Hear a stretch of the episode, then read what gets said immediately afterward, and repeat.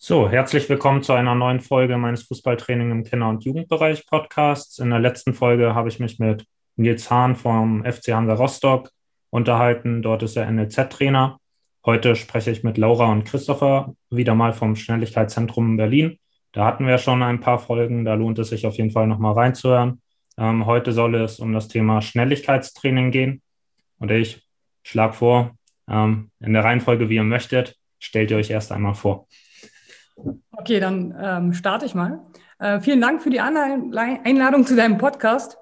Ähm, ich bin Laura, 36 Jahre alt, aus Berlin und seit 16 Jahren Athletiktrainerin. Ähm, in meiner aktiven sportlichen Karriere habe ich Eiskunstlauf gemacht und ähm, Fußball bis in die zweite Liga gespielt. Ähm, neben meiner Tätigkeit als Athletiktrainerin ähm, war ich fünf Jahre auch im betrieblichen Gesundheitsmanagement bei der Deutschen Bank tätig.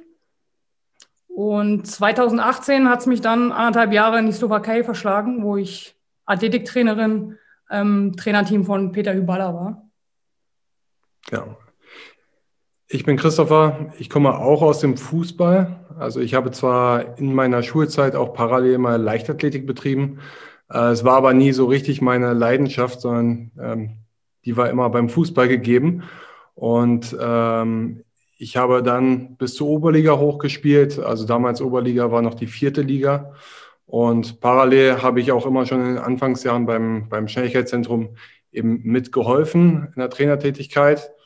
Ähm, und so wurde es dann immer mehr. Und ich bin auch bei der Deutschen Bank eben im Gesundheitsmanagement gewesen für die fünf Jahre. Das war, äh, Laura und ich äh, waren da von 2012 bis 2017. Und parallel haben wir immer weiter das Schnelligkeitszentrum ausgebaut, ähm, bis wir es im Jahr 2019, also Mitte 2019, eben vergrößert haben. Da haben wir circa, also ein bisschen mehr als ein halbes Jahr geöffnet gehabt, äh, voll geöffnet gehabt, äh, bis dann eben, ja, leider durch Corona natürlich jetzt die Einschränkungen kamen. Ähm, aber wir versuchen soweit die Situation sportlich zu nehmen und die Situation einfach zu akzeptieren, uns weiterzuentwickeln und äh, ja, das Beste draus zu machen. Ja, sehr cool auf jeden Fall. Ähm, zu Peter Hyballa auch nochmal, da haben wir schon eine Folge, da auch auf jeden Fall nochmal reinhören. Und zu Beginn möchte ich mit euch so ein bisschen darüber sprechen, was man eigentlich vom Schnelligkeitstraining erwarten kann. Es ist ja schon so, dass da auch Genetik viel mit reinspielt. Ich denke da zum Beispiel auch an die Muskelfasertypen. Ähm, ob es da noch weitere Faktoren gibt, da bin ich wahrscheinlich nicht so gut im Thema wie ihr. Deshalb, ähm, dass ihr vielleicht genau zu Beginn einmal so einen realistischen Einblick gebt, was man von einem Schnelligkeitstraining erwarten kann. Okay, ähm, da starte ich erstmal quasi mit der, mit der linearen Schnelligkeit, weil grundsätzlich kann man natürlich eben die Schnelligkeit im Fußball relativ breit aufspannen. Ähm, wenn wir es jetzt erstmal auf die lineare Schnelligkeit eben eingrenzen, da, da gibt es eben äh, genetisch limitierte Faktoren, wie zum Beispiel eben die Muskelfaserverteilung, ähm, aber eben auch sowas wie die Nervenleitgeschwindigkeit oder auch die Sehnenansatzpunkte, also wo eine Sehne am Knochen befestigt ist.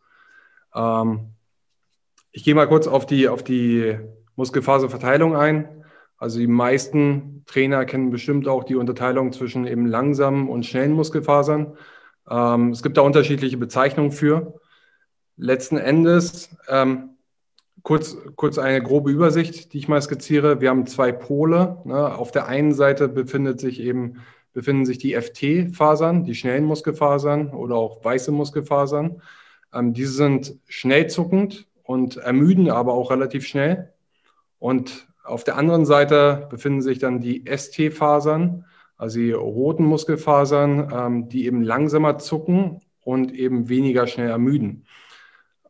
Und letztendlich ist es aber nur ein Spektrum von, von Muskelfasern. Es gibt sehr, sehr viele. Also insgesamt äh, gibt es sieben Muskelfasertypen, weil hier ähm, die Intermediärfasern eben dazukommen, also so eine, so eine Art Mischtyp ähm, der sich eben dazwischen befindet. Dann gibt es die, die Nervenleitgeschwindigkeit, also wie schnell ein Impuls übertragen wird, also zum Beispiel vom Gehirn hin zum Muskel. Ähm, Und diese Nervenleitgeschwindigkeit kann man auch nur sehr begrenzt trainieren. Also je häufiger zwar eine Nervenbahn benutzt wird, desto stärker wird sie myelinisiert. Also es bildet sich eine stärkere Isolierschicht drumherum und dementsprechend kann sie besser eben die Signale leiten. Aber wie gesagt, es ist nur begrenzt trainierbar. Und dann hat man eben noch den Punkt, ähm, die Sehnenansatzpunkte. Also wo eine Sehne direkt am Knochen eben ansetzt, ähm, variiert leicht und dementsprechend be beeinflusst es die Hebelverhältnisse, ähm, wodurch entweder mehr oder weniger Kraft von der Muskulatur eben auf das Skelettsystem übertragen werden kann. Genau. Ja, also wir kriegen ja natürlich diese Frage auch sehr häufig gestellt, ähm, sowohl jetzt von, äh, wenn wir junge Athleten haben, von, von Eltern, ähm, als auch von, von Trainern. Und man denkt ja im ersten Moment, wenn man ähm, über Schnelligkeit spricht, tatsächlich ja an die Sprintfähigkeit. Ähm, ich glaube, das hängt auch damit zu, zusammen, weil man Sprintfähigkeit ähm, oder lineare Schnelligkeit sehr gut messen kann. Ne? Man, man kann es in, äh, mit Lichtschrankensystemen äh, sehr gut messen. Ähm, man hat momentan ja auch äh, in der Bundesliga oder auch äh, bei anderen Spielen, dass man äh, gegen Ende des Spiels halt äh, weiß, okay, wer war der schnellste Spieler in Bezug auf Maximalschnelligkeit auf, die, auf dem Platz. Ähm, oder man hat dann noch die, die Anzahl der absolvierten Sprints von dem, von dem Spieler. Also sind alles Werte, die, die sehr gut darstellbar und messbar sind. Und nichtsdestotrotz ist natürlich äh, das, was Christopher gerade schon gesagt hatte, ähm, wenn man jetzt an Schnelligkeit im Fußball denkt, also Spielschnelligkeit und auch Game Speed, ähm, spielen da noch andere Faktoren eine Rolle, äh, die zwar auch ähm, limitiert sind, ähm, aber entwickelbar sind. Also ähm, gerade psychische Faktoren ähm, spielen da unter anderem eine, eine Rolle. Und deswegen sage ich auch, oder wir sagen auch immer Eltern oder Trainern, wir können diese Frage gar nicht richtig beantworten. Ne? Zu wie viel Prozent kann man jetzt den, den Athleten verbessern in dem Bereich? Ähm, und äh, ich hatte lustigerweise letzte Woche mit einem Spieler, ähm, also da war es tatsächlich der Spieler, der mich gefragt hat, äh, zu wie viel Prozent kann ich mich denn jetzt äh, verbessern? Ähm, und ich habe dann die Gegenfrage gestellt und meinte, naja, also wenn du jetzt im Fußballtraining bist und äh, dein, dein Trainer macht mit, mit dir Techniktraining oder Taktiktraining. Ähm, hast du dir da schon mal die Frage gestellt, äh, also in wie viel Prozent kann mich jetzt diese eine Trainingseinheit verbessern oder in wie viel Einheiten werde ich äh, wie viel besser? Also ich nehme es mir jetzt mal äh, als Beispiel, zum Beispiel hm, Standardsituationen, ne, wenn ich die trainiere. Ähm, ich glaube noch nie, dass ein Fußballtrainer die Frage beantworten musste, äh, wann sind die Erfolge meines Standards, Standardtrainings sichtbar? Also äh, gemessen in Toren und wie viele Einheiten brauchen wir, damit das dann auch in, in Toren messbar ähm, ist. Also deswegen, ähm, ich kann es nicht beantworten, ähm, weil, weil es von vielen Faktoren abhängig ist. Ähm, die Gewichtung ähm, ist da auch immer sehr individuell ähm, von der Entwicklung jetzt der, der Schnelligkeit. und die Faktoren sind ja auch in dem Sinne so entwickelbar, dass ich ähm, zum Beispiel, wenn ich jetzt einen Spieler habe, der ähm, körperlich gute Fähigkeiten mitbringt ähm, und aber auf dem Spielfeld trotzdem ist äh, subjektiv an Schnelligkeit mangelt, sei es jetzt äh, aus, aus seiner Sicht oder aus Sicht des Trainers, dass ich dann vielleicht mir die Frage stellen muss, okay, wenn er körperlich die Fähigkeiten mitbringt, ähm, muss ich dann vielleicht im Bereich der Kognition ansetzen oder auch im Bereich äh, taktisches Verständnis, ähm, Spielintelligenz entwickeln. Ähm, und andersherum bringt er halt dieses Verständnis mit, äh, ist taktisch gut äh, geschult ähm, und, und kann oder erkennt Situationen schnell, kann das aber nicht körperlich umsetzen, dann muss ich sicherlich im Bereich äh, der körperlichen Fähigkeiten ähm, ansetzen. Ähm, also das sollte man immer äh, beachten, dass sich diese verschiedenen Faktoren entwickeln kann. Ähm, letzten Endes ähm, ist aber auch immer ganz klar festzuhalten, diese Faktoren sind trainierbar und wenn ich sie trainiere, werde ich auch wie in allen anderen Trainingsbereichen den, den Athleten äh, verbessern. Und deswegen äh, lohnt es sich auf jeden Fall, Schnelligkeit zu trainieren.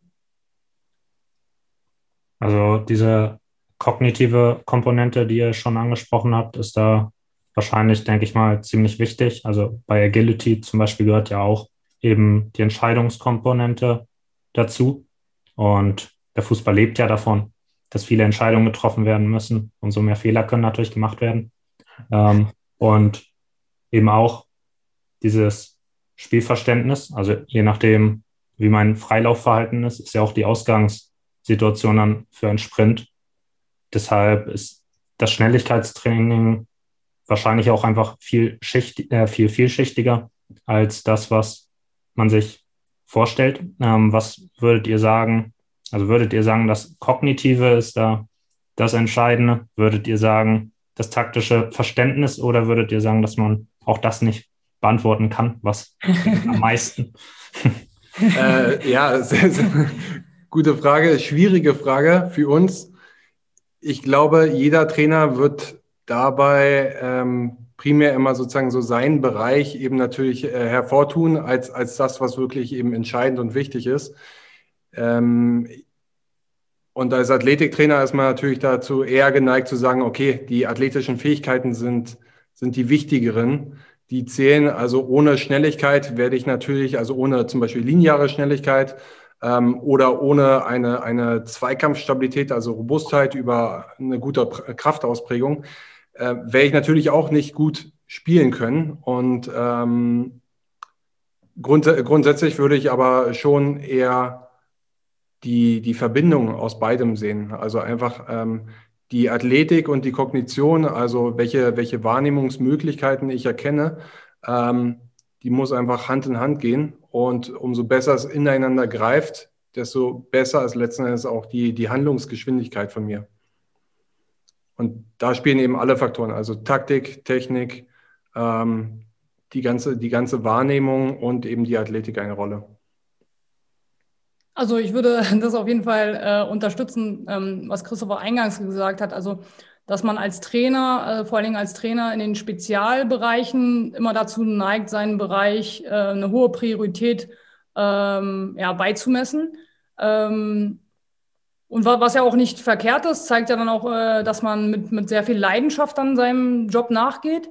Ähm, und nichtsdestotrotz, äh, glaube ich, ist, ähm, wenn ich das jetzt aus der Erfahrung heraus ähm, in meiner Arbeit äh, in einem Trainerteam beurteilen kann, ist es da, glaube ich, wichtig, dass man sich auch als Trainerteam austauscht, dass wenn es darum geht, einen Spieler im Bereich Gamespeed zu entwickeln, dass man äh, sich zusammensetzt und auch diskutiert, woran liegt das jetzt? Also wenn ich einen Spieler habe, der, äh, ich hatte es eingangs angesprochen, in den Sprinttests sehr gute Werte hat, ähm, aber das äh, subjektive Empfinden des Trainerteams ist, dass er das nicht aufs, aufs Spielfeld bringt, dass man das dann nochmal ähm, detailliert ähm, sich anschaut. Sicherlich im Kinder- und Jugendtraining ähm, ist das nochmal ähm, etwas anderes, weil es ja da auch um den, den langfristigen Leistungsaufbau geht. Und da würde ich das äh, tatsächlich so ansetzen, dass man eine breite Basis einfach äh, an Faktoren ausbildet, die dann letztendlich für die Schnelligkeit wichtig sind.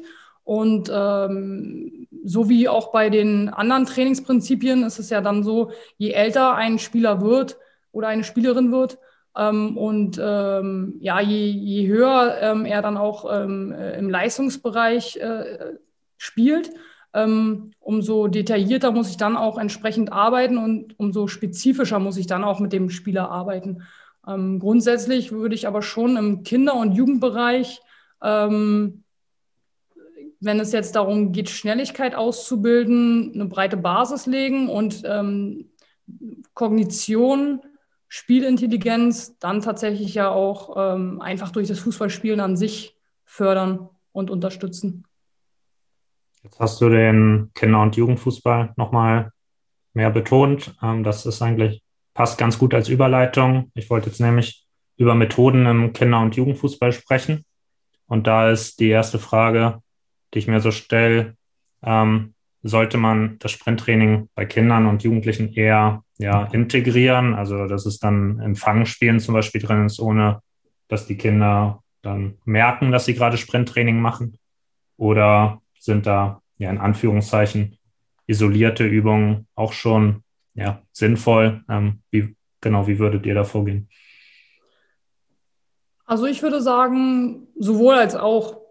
Ähm, man hat den Vorteil bei zum Beispiel isoliert trainierten Schnelligkeitsübungen, ähm, dass man sie dann auch maximal schnell ausführen kann. Also gerade wenn es jetzt äh, in den Bereich ähm, körperliche Schnelligkeit oder Sprintschnelligkeit geht, ähm, isoliert trainiert ähm, und äh, ohne Komplexität äh, kann man diese dann maximal schnell ausführen. Ähm, und integriert ähm, bei Kindern vor allen Dingen auch auf, aufgrund sozusagen des, des Spaßfaktors beim Training, ähm, gerne in, in Wettkampfform, äh, Staffelspiele, ähm, weil man da auch dann nochmal eine andere Motivationslage hat. Und äh, gerade wenn man jetzt, ähm, ja, du hast es schon angesprochen, ne, also Fangspiele ähm, einbindet oder Staffelspiele mit unterschiedlichen Bewegungsaufgaben, mit unterschiedlichen äh, Bewegungsmustern, ähm, beziehungsweise sowas wie ähm, im Staffelspiel, man, man wählt einen Tennisball, als Staffelstab, der aber nicht übergeben, sondern geworfen wird, habe ich auch nochmal ähm, Wahrnehmungskomponenten mit, in, mit enthalten. Ähm, also bin ich persönlich gerade auch im Mannschafts- und Teamverbund äh, ein Fan von, das einzubinden.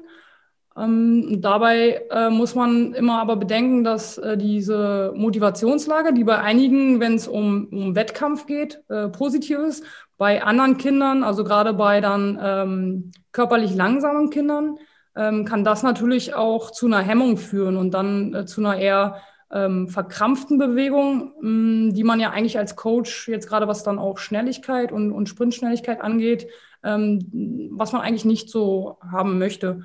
Ähm, genau, beim isolierten Training ähm, ist ja auch immer noch die Diskussion, ähm, jetzt nicht nur äh, bei Fußballtrainern und Athletiktrainern, sondern auch äh, unter den Athletikcoaches, ähm, muss ich im, im Kindesalter schon isolierte Übungen wählen, die jetzt auch die Technik schulen. Und ähm, gerade jetzt bei, bei den jüngeren Athleten finde ich es immer gut, wenn man dann Übungen wählt, die jetzt nicht unbedingt unter diesem Stichwort Technikschulung laufen. Ähm, also als praktisches Beispiel ähm, zur Verbesserung zum Beispiel der, der Technik des Antritts kann ich Widerstandssprints ähm, einbauen, ohne dass jetzt unbedingt das Kind weiß, äh, was ich äh, genau für eine Technik dort schulen will, ähm, weil diese Technikschulung dann im Prinzip ähm, automatisch abläuft. Ähm, anderes Beispiel zum Beispiel für, für Abstoppbewegungen, die auch sehr wichtig sind, ähm, vor allen Dingen dann im jüngeren Bereich, Kleinfeldbereich äh, für die Wendigkeit, dass ich da dann auch Übungsformen wähle, auch zum Beispiel in Form von, von Staffeln, da habe ich das ganz gerne so bei Kindern, dass sie dann zum Beispiel einen Gegenstand, also sei es ein Hütchen vom Boden aufheben müssen und ich dann als, als Coach, damit sie diese Haltung, in die ich sie sozusagen ähm, etwas reinzwingen, also reinzwingen jetzt nicht im negativen Sinne, reinzwingen möchte, äh, dass ich ihnen das dann visuell einfach vormache oder vorgebe, mit welcher Hand sie das Hütchen aufheben sodass ich da dann zum Beispiel auch solche äh, Kernpunkte wie tiefer Körperschwerpunkt, Ober -Ober Oberkörperhaltung für den Richtungswechsel ähm, schule, ohne dass die Kinder das jetzt dann wirklich ja, unter diesem Punkt Technikschulung erleben. Ja. ja. Ich würde noch ergänzen, dass ähm, äh, aus unserer Perspektive auf jeden Fall isoliertes Training eben sinnvoll ist. Alleine aus dem, aus dem Grund heraus, dass eben in der im Spiel selber man nie die wirklich maximale Geschwindigkeit erreicht. Also da gibt es auch eine gute Untersuchung zu, die zeigt, dass Spieler eben nur 90 bis 95 Prozent ihrer Maximalgeschwindigkeit erreichen. Und äh, wenn man eben Schnelligkeit verbessern möchte, sollte man, also insbesondere eben die Maximalgeschwindigkeit verbessern möchte, sollte man eben auch bei 100 Prozent trainieren.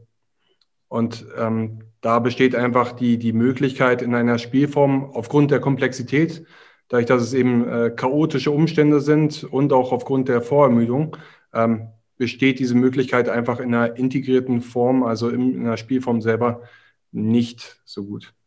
Ähm, bezüglich der, der Technikschulung würde ich auch immer empfehlen, wenn man sich nicht zu 100 Prozent auskennt, was man genau coachen möchte und wie man es coachen sollte, sollte man lieber die Technik eben nicht coachen, also nicht von außen in das System ähm, Sportler quasi eingreifen, weil man damit natürlich eben auch wiederum etwas Negatives erzeugen kann. Heißt, wenn ich als Trainer äh, einem Spieler sage, er, er, was immer noch leider immer noch relativ häufig passiert, einem Sportler sage, er soll kurze Schritte beim Antritt machen, ähm, kann es dazu führen, dass der Sportler eben verkrampft, seine, seine Power nicht richtig einsetzt und dementsprechend sich gar nicht richtig schnell beschleunigt. Dann sieht es zwar von außen schneller aus, ist aber faktisch eben nicht schneller, was wir auch mehrfach bei, bei Jugendsportlern eben äh, so gemessen haben, wo man einfach im Sprinttest dann selber nochmal eine Instruktion gibt, ähm, wodurch er eben mehr Power einsetzt und dann beispielsweise auf 10 Metern eben eine Zehntelsekunde schneller war. Einfach nur, weil man dann quasi diesen Glaubenssatz, diesen falschen Glaubenssatz eben äh, durch eine kurze Anweisung eben behoben hat. Ja. Das Gleiche gilt beispielsweise auch, ähm, wenn man den Armeinsatz sich anguckt. Da ist es natürlich relativ typisch bei Fußballern, dass die viel mit den Armen zur Seite arbeiten. Ähm, hat verschiedene Gründe. Und dann müsste man auch erstmal schauen, warum sprintet der wirklich mit den Armen eben so seitlich schwingt und nicht eben äh, etwas mehr linear. Kann beispielsweise sein, dass er äh, Cristiano Ronaldo als Vorbild hat, sich den sehr, sehr häufig angeschaut hat und dementsprechend nachmacht. Kann aber auch den Grund haben, dass er einfach über die Beine sehr stark eben nach außen äh, die Kraft in den Boden überträgt und dementsprechend über den Oberkörper, also über die Arme, das Ganze ausgleicht sodass er letzten Endes eben in dieser Form aktuell so am schnellsten agiert. Und wenn ich jetzt nur isoliert dann die Arme trainieren würde, würde ich natürlich ähm, ja, einfach mit diesem Techniktraining eben ihn eher verschlechtern, ihn eher langsamer machen. Äh, da, da muss man wirklich detailliert schauen, woran es eben genau liegt.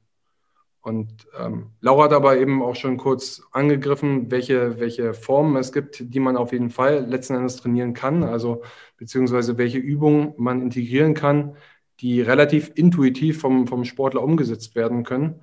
Ähm, und da würde ich eben neben den Widerstandssprints noch ergänzen, dass man beispielsweise auch, wenn man einen Berg oder also eine Steigung zur Verfügung hat am Trainingsort, ähm, Sprints am Berg machen kann oder auch Sprunglauf am Berg machen kann, weil es einfach intuitiv vom Sportler ausgeführt äh, trotzdem eben sinnvoll ist und quasi technische Komponenten für den Antritt sehr, sehr gut schulen kann, ohne dass man als Coach aktiv einwirken müsste.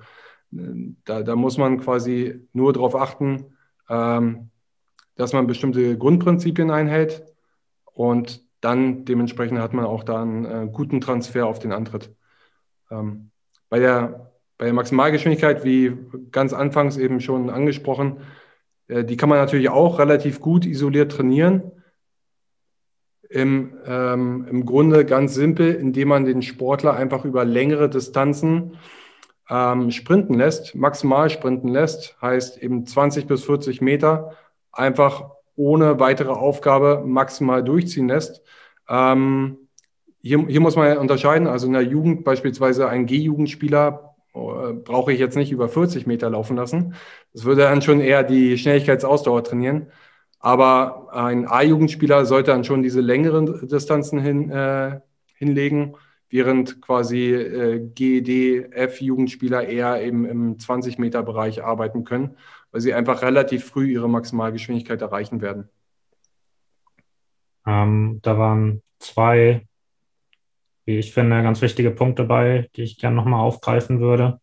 Ähm, das eine war ja das Technik-Coaching, dass wenn man nicht genau weiß, was man da coacht, dass man es besser lassen sollte, ist, glaube ich, besonders relevant für die ganzen breiten Sporttrainer, die wahrscheinlich auch vorrangig hier zuhören, weil man eben, wenn man jetzt vielleicht eine Mannschaft übernimmt ähm, aus einer guten Motivation heraus, weil es halt kein anderer macht. Und ähm, das ist ja auf jeden Fall sehr lobenswert. Ähm, die Kinder freuen sich dann sicher, dass sie ihren Trainer haben, aber man hat wahrscheinlich, weil man das eben nicht hauptberuflich macht, eben auch gar nicht die Zeit, sich so detailliert davor zu bilden, ähm, dass man sich da vielleicht mehr auf das beschränkt, ähm, wo man dann eben auch viel rausholen kann, ohne allzu viel falsch machen zu können. Und dann der zweite Punkt war, ähm, was ihr auch angesprochen habt, mit der maximalen Geschwindigkeit, die in Spielen gar nicht erreicht werden kann. Das ist eben auch für mich so ein ganz wichtiger Punkt, wo ich auch schon mal mit einem anderen Tra äh, Trainer drüber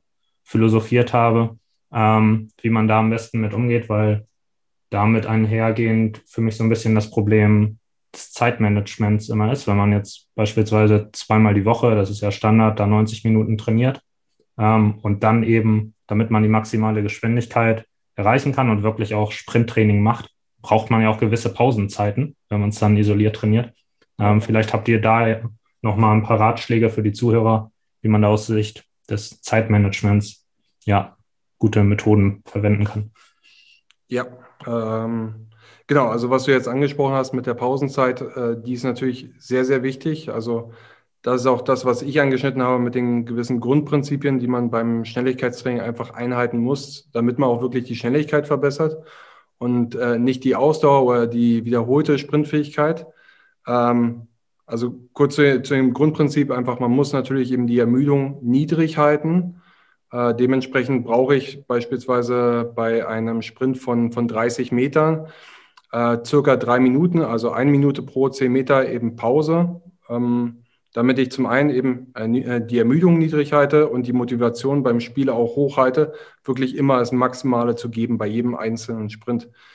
Die Pausengestaltung kann man dann so ähm, gestalten, in, indem man äh, beispielsweise Technikübungen integriert. Also das müssen natürlich niedrig intensive Technikübungen sein, die ganz, ganz äh, leicht eben zum Beispiel äh, kurz nach dem Warm-up eben durchgeführt werden können, parallel quasi zum Schnelligkeitstraining. Ähm, anderes Beispiel wären eben Gleichgewichtsübungen, auch natürlich eben niedrig intensiv. Ähm, besonders eben bei, bei Kids, äh, die schon teilweise Schwierigkeiten haben, eben auf einem Bein zu balancieren. Dann kann man eben verschiedene kreisende Bewegungen mit dem freien Bein machen oder auch äh, leicht in den Ballenstand reingehen und einbeinig balancieren. Sowas kann man auch natürlich eben einfach als, als äh, Pausenfüller nutzen. Und gleichzeitig hat man eben noch einen, noch einen Effekt eben auf das Gleichgewicht. Auch kognitive Übungen wären eine Möglichkeit. Ähm, natürlich dann eben wie, wie davor eben schon beschrieben, alles niedrig intensiv. Also sollte den Sportler nicht zusätzlich eben ermüden im körperlichen Bereich. Also gut, um die Schnelligkeit zu entwickeln, ähm, kann man eigentlich auch in, ins Warm-up äh, verschiedene Sprungformen ähm, einbauen. Ähm, also Sprungformen, die den Dehnungsverkürzungszyklus trainieren. Äh, für interessierte Fußballtrainer, also wer sich da vielleicht einige Sprungformen dann anschauen möchte, ähm, findet man auch einige ganz gute Übungen auf unserem YouTube-Kanal, die sich dann nach der Anfangsphase des Warm-ups ähm, gut integrieren lassen. Ähm, das ist schon mal auch ein, ein, wichtiger Punkt, wenn man jetzt als äh, Trainer ja kein Equipment in dem Sinne hat wie ein Athletiktrainer, ähm, dass man da halt verschiedene ähm, Sprungformen einfach ähm, einbindet ähm, in das Training und äh, genau auch dann ähm, äh, eignen sich ja dann zum Beispiel auch dann Staffelspiele, wo man ja äh, auch eine automatisierte Pause hat. Ähm, die Pause aber von den Spielern, ähm, das ist ja auch häufig ein Problem von einem Trainer, die Pause dann wirklich ausreichend zu gestalten, wenn man das Gefühl hat, okay, die Spieler fangen an, sich zu langweilen oder werden unruhig. Ist ja dann im Mannschaftssetting auch immer ein bisschen verbunden mit, wie organisiere ich das Training, dass es halt äh, äh, ja die Trainingsprinzipien erfüllt ähm, und trotzdem die Spieler nicht so unruhig werden, ähm, wenn eine Pausenzeit einzuhalten ist, äh, dass die Konzentration dann mangelhaft wird. Ähm, bei Staffelspielen, wenn man es dann als Wettkampfform gestaltet, äh, ist es ja schon so, dass ich dann eigentlich mit meinem Team immer mitfieber und da eigentlich dann schon auch in meiner äh, Pause, die ich habe, nach meinem absolvierten Sprint, ähm, trotzdem konzentriert bleibe. Deswegen auch da dann eigentlich eine gute Form äh, gegen Ende des Warm-ups ähm, solche Sprints einfach in, in Staffelspiele zu verpacken. Ja. Den YouTube-Kanal verlinke ich auf jeden Fall dann nochmal, wenn die Folge online ist. Und jetzt ähm, würde ich gerne nochmal ja, über die Unterschiede zwischen Kinder, Jugend, ähm, Herren- und auch Damenfußball sprechen. Ähm, ja, in Bezug auf die Methodik natürlich ähm, und vielleicht auch, was wir zu Beginn nochmal thematisiert haben. Ähm, ja, ich weiß nicht, ob man jetzt, äh, man kann sicher, wenn man früher anfängt, mehr rausholen. Ähm, das ist vielleicht nochmal ein Thema. Aber hauptsächlich ähm, die Methodik, dass ihr da vielleicht auch nochmal eine Übersicht gibt, so was sind vielleicht No-Gos im Kinderfußball wenn man da trainiert. Ähm, ja, und was ist dann vielleicht, was im Kinderfußball noch relevant ist, dann später eher dann nicht mehr. Ähm, genau, einfach hm. frei heraus. Ja. ähm, also zu den Unterschieden zwischen Kinder und Erwachsenen ähm, oder zur Entwicklung der Schnelligkeit bei Kindern und Erwachsenen ähm, ist aus meiner Sicht, dass ähm, so, wie, so wie bei einem normalen Ansatz von, von Training, dass ich bei einem Kind ähm, diese breite Basis lege ähm, oder alle Faktoren, die die Schnelligkeit positiv beeinflussen können, trainiere, ähm, dass ich freudbetonte Inhalte wähle. Ähm, mein Coaching unterscheidet sich bei Kindern und Jugendlichen etwas von dem ähm, bei Erwachsenen. Ähm, also ich wähle bei Kindern und Jugendlichen dann eher bildhafte Sprache im Cueing. Ähm, und gerade wenn es dann ähm, ja, Richtung ältere, ähm, ja, so A-Jugend oder Erwachsenenalter ähm, geht, da kann das Schnelligkeitstraining an sich schon sehr positionsspezifisch gestaltet werden. Ähm, also dann tatsächlich an die athletischen Voraussetzungen angelehnt an die, an die Spielposition. Ähm, es ist definitiv äh, defizitorientierter. Ähm, also in dem Sinne dann grob zusammengefasst spezifischer und auch detaillierter in Bezug auf ähm, die taktischen ähm, Anforderungen, die der Spieler oder der, die, das Spiel, der Spielstil des Cheftrainers dann mitbringt. Ja, bei den ähm, jüngeren Kindern, ähm, die werden ja auch äh, noch so, sage ich mal, geschult, dass sie nicht eine feste Position spielen. Ähm, und deswegen ähm, ist es auch da gar nicht von, von Nöten, so eine detaillierte oder positionsspezifische Schnelligkeit auszubilden.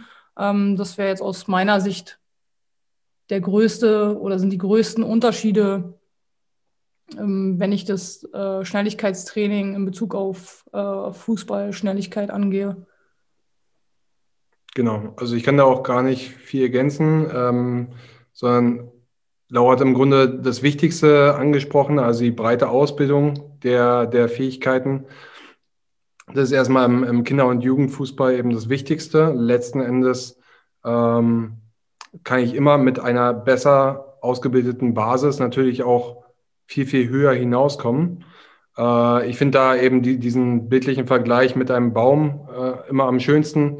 Man sagt, man hat eben breitere, also breiter gewachsene Wurzeln, dann ist der Baum natürlich eben stabiler und kann eben höher hinaus wachsen, auch eine, eine breiter ausgefächerte Baumkrone entwickeln äh, ohne direkt eben umzukippen bei einem Sturm. Also wenn es mal eben im Fußball beispielsweise nicht so läuft.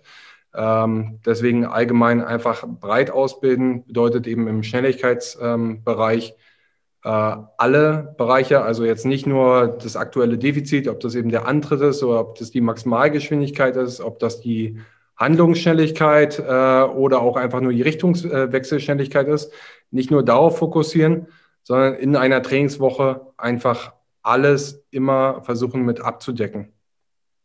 Das ist letzten Endes das Wichtigste. Und genau, im Erwachsenensport ähm, muss man einfach schauen, besonders je nachdem, in welcher Liga man unterwegs ist, äh, ob man dann schon etwas mehr Richtung Verletzungsprävention denkt, äh, insbesondere wenn man in unteren Ligen eben als Athletiktrainer unterwegs ist, ähm, beziehungsweise auch eben natürlich auch, auch im Profisport. Ähm, aber da geht es natürlich eben noch mehr einfach um die, um die Leistungsmaximierung. Und da ist einfach äh, der, der Faktor, dass ich das extrem individualisieren muss, je nachdem, was der Sportler eben schon mitbringt. Ähm, da momentan es ja noch teilweise so ist, dass eben Spieler aus der Jugend nach oben kommen mit, mit einer komplett unterschiedlichen Ausbildung.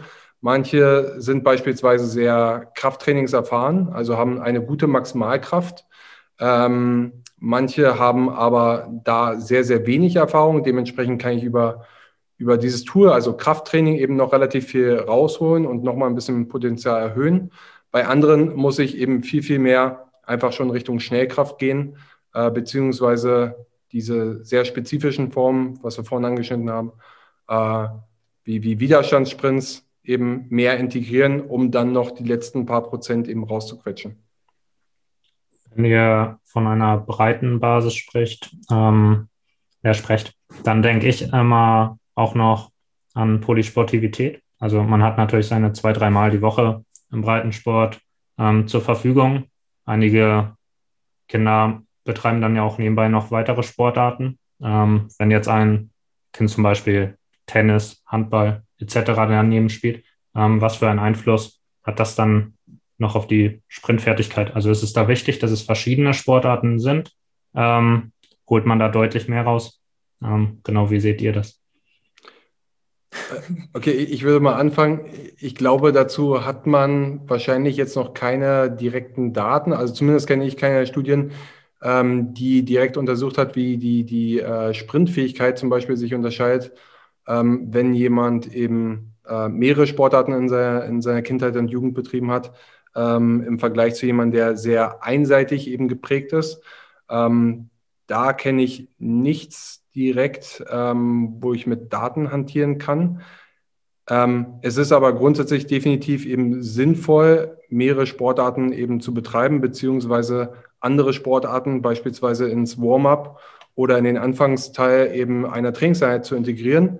Ähm, insbesondere damit Fußballer eben auch gut äh, fangen und werfen lernen, ähm, sich da eben auch wohlfühlen und auch gleichzeitig eben eine bessere Wahrnehmung von höheren Bällen eben zum Beispiel bekommen und das eben früh geschult bekommen. Dementsprechend kann ich mir sehr, sehr gut vorstellen oder würde es eben auch so immer ähm, integrieren, um eben die Handlungsschnelligkeit und die Wahrnehmungsfähigkeit einfach zum Beispiel von hohen Bällen schon früh zu schulen.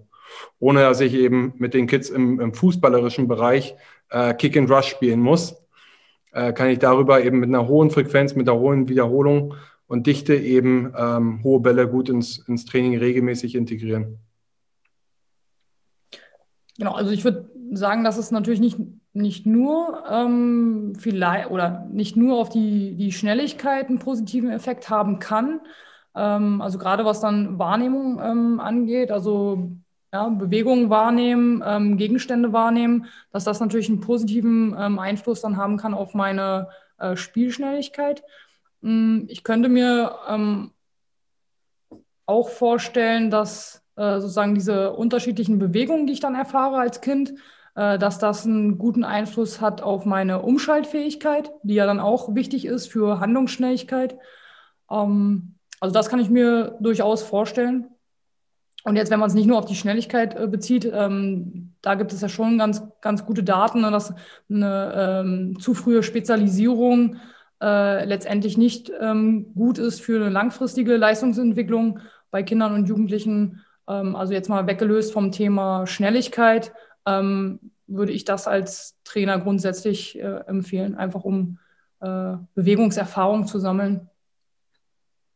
Dann abschließend ähm, ist ja immer die Frage, was die Top 3 Tipps sind. Also wenn wir das Ganze nochmal zusammenfassen, jetzt allgemein gesprochen, unabhängig von der Altersklasse? Ähm, was wären eure Top 3 Tipps fürs Schnelligkeitstraining? Äh, grundsätzlich sollte man immer auf jeden Fall die Residualeffekte eben beachten, also wie lange sich ein, ein Trainingsreiz auf die Schnelligkeit quasi hält, also erhalten bleibt und der liegt bei circa fünf plus minus drei Tagen. Heißt, ich sollte entsprechend eben mit einer etwas höheren Frequenz auch die Schnelligkeit trainieren. Also ein bis zweimal die Woche sollte ich schon immer die Schnelligkeit eben maximal ähm, belasten, um sie auch zu entwickeln. Also das war ja mein, mein erster wichtiger Trip, Tipp, die, die Schnelligkeit einfach regelmäßig, hochfrequent eben wirklich maximal zu trainieren. Ansonsten, was wir auch schon angesprochen haben, ähm, ist mein zweiter Tipp, die Komplexität und quasi das Trainingsziel immer in Einklang zu bringen. Also wenn ich eben die körperliche Schnelligkeit trainieren möchte, muss ich definitiv die, ähm, die äh, Komplexität reduzieren.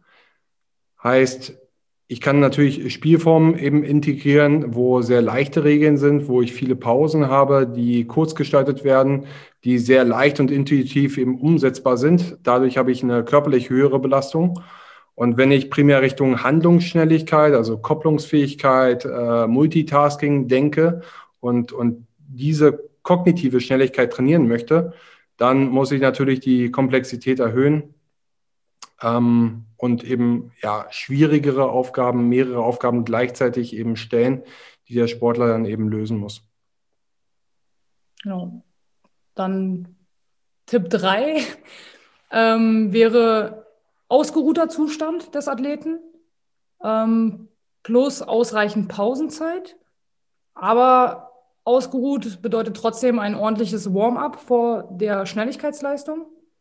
Ähm, und vielleicht, wenn ich noch viertens hinzufügen darf, ähm, also ich möchte immer als Trainer eine hohe Intensität und äh, eine möglichst maximale Anstrengung ähm, des Athleten ähm, bedeutet, ich muss bedenken, dass ähm, diese äh, hohe Intensität, die ich einfordere, dass ich dafür unterschiedliche äh, Übungen wählen muss, weil es halt unterschiedliche Motivationslagen gibt bei den äh, Spielern und Spielerinnen.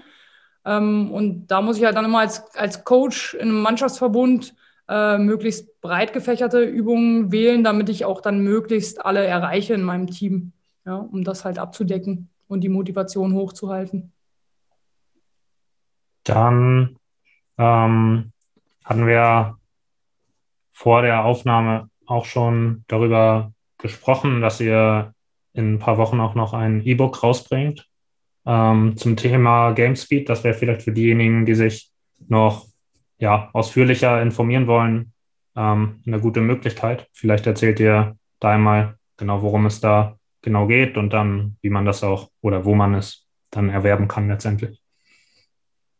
Ähm, genau, also wo man es erwerben kann, das, das, das, müssen wir selber eben noch genau schauen, aber wahrscheinlich über gängige Plattformen äh, beziehungsweise über unsere Homepage. Ähm, letzten Endes äh, kann man einfach uns eben gerne abonnieren und dann wird man auch erfahren, worüber es eben erhältlich sein wird ähm, und wann es eben auch, auch genau kommt. Aber kurz nochmal noch mal zu GameSpeed an sich. Das Thema GameSpeed ist eben sehr komplex weil GameSpeed eben die kontextspezifische Schnelligkeit eben im Spielsport darstellt. Also wo alle Einflüsse, ob das jetzt eben Taktik, Technik, Umwelteinflüsse, ähm, die Psyche und dazu gehört dann eben auch wiederum die Kognition, also die Wahrnehmung und die ganzen körperlichen Faktoren eben mit reinfließen. Und da ist es eben nicht nur wichtig, einfach maximal schnell immer zu agieren in jeder Situation, sondern optimal schnell zu agieren und mit einer hohen Präzision, Kontrolle und Effizienz eben zu arbeiten äh, und gleichzeitig natürlich auch die, die richtigen Bewegungsmuster ähm, zu nutzen. Also die Situation im Grunde wahrnehmen, die richtige Entscheidung treffen ähm, und dann eben die richtige Geschwindigkeit angepasst an die Situation anwenden. Darum geht es letzten Endes um, im, im Game Speed und das schlüsseln wir in dem Buch eben so auf ähm, und welche Bereiche man wie eben auch trainieren kann. Sehr cool. Ähm, das war dann unsere Folge zum Thema Schnelligkeit. Ich hoffe, ihr konntet viel lernen und dann hören wir uns beim nächsten Mal. Ich kann noch keinen neuen Gast ankündigen. Ich weiß noch nicht, wer der nächste sein wird, aber bin natürlich schon in Gesprächen. Und bis dann.